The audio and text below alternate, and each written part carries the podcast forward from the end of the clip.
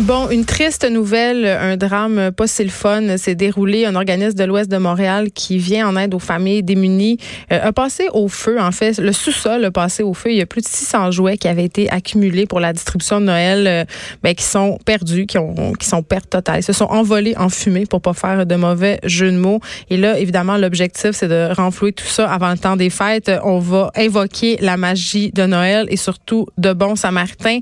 Euh, je suis en ligne avec la directrice directrice adjointe du Fonds d'aide de l'Ouest de l'île, Madame Nathalie Bellan. Bonjour. Bonjour euh, Geneviève. Euh, ça me fait plaisir de vous parler parce que je vais être super honnête avec vous, votre organisme, je le connaissais pas. Qu'est-ce que vous faites exactement au Fonds d'aide de l'Ouest de l'île?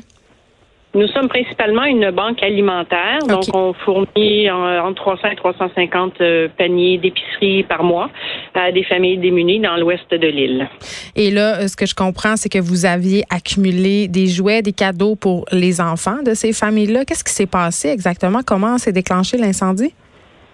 Alors, l'incendie s'est déclenché euh, dans le sous-sol. On n'a aucune idée de comment ça s'est passé, mais euh, ben, le feu a pris et puis euh, ça a détruit l'édifice au complet, on a rendu une perte totale, ce qui veut dire que principalement la friperie, qui est notre notre source de revenus équivalent à 50% de tout ce qu'on accumule comme argent, le reste provient de dons. Et ça a brûlé aussi donc toute la friperie et euh, les bureaux qui se situent au deuxième étage. Donc, on a perdu aussi ce matériel informatique, euh, archives, etc. Et dans ce local-là, on prend notre salle de réunion dans le temps des fêtes, à ce temps-ci de l'année, pour faire une distribution de jouets neufs aux enfants de 0 6 ans. Donc, euh, chaque enfant reçoit un casse-tête, des livres, jouets éducatifs, etc. Et tous ces jouets-là sont en train d'être être, installés et ces jouets-là ont brûlé. On va y revenir euh, aux jouets, Madame Bellan, mais quand même, mm. euh, on le sait, là, les organismes communautaires comme le vôtre, vous roulez pas sur l'or, vraiment pas. Là. euh, la friperie, c'était votre principale source de financement. Vous avez perdu du matériel aussi de bureau. Ça vous met dans le trouble, pas juste un peu. Là. Comment vous allez faire pour vous relever de ça? Ben, en ce moment, on bénéficie de la générosité de la communauté qui vient nous porter les jouets, mais qui vient aussi nous porter euh, des dons.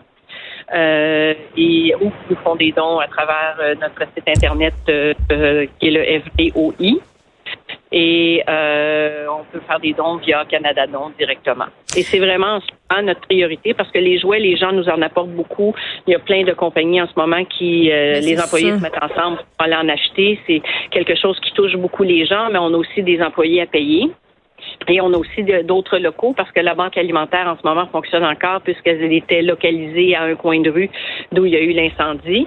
Donc, euh, en ce moment, on a établi nos bureaux euh, dans une partie de la banque alimentaire et on continue à desservir notre clientèle régulière de ce côté-là. Et là, si je comprends bien, il y aura trois points de dépôt qui seront ouverts dans les prochains jours pour ceux qui sont en mesure de faire un don. Donc, la banque alimentaire qui est située rue du centre commercial, celle que vous venez d'évoquer.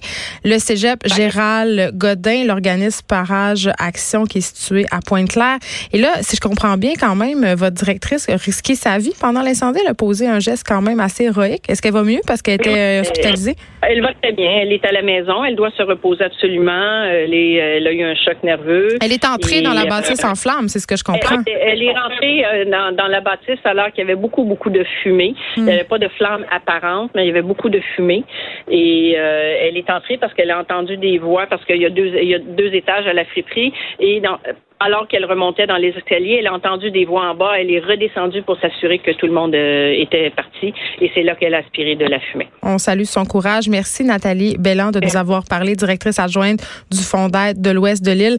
Et là, vous l'avez entendu, Madame Belland, elle le dit, c'est pas nécessairement de jouets que cet organisme-là aura besoin dans les prochains jours parce que évidemment, ça a touché les gens. Les gens se sont présentés, des compagnies aussi ont offert de l'aide, ont offert de remplacer ces jouets-là. Donc, heureusement, les enfants pourront avoir leurs cadeaux, mais ils ont besoin de dons. Les organismes communautaires manquent de fonds, ils manquent de subventions.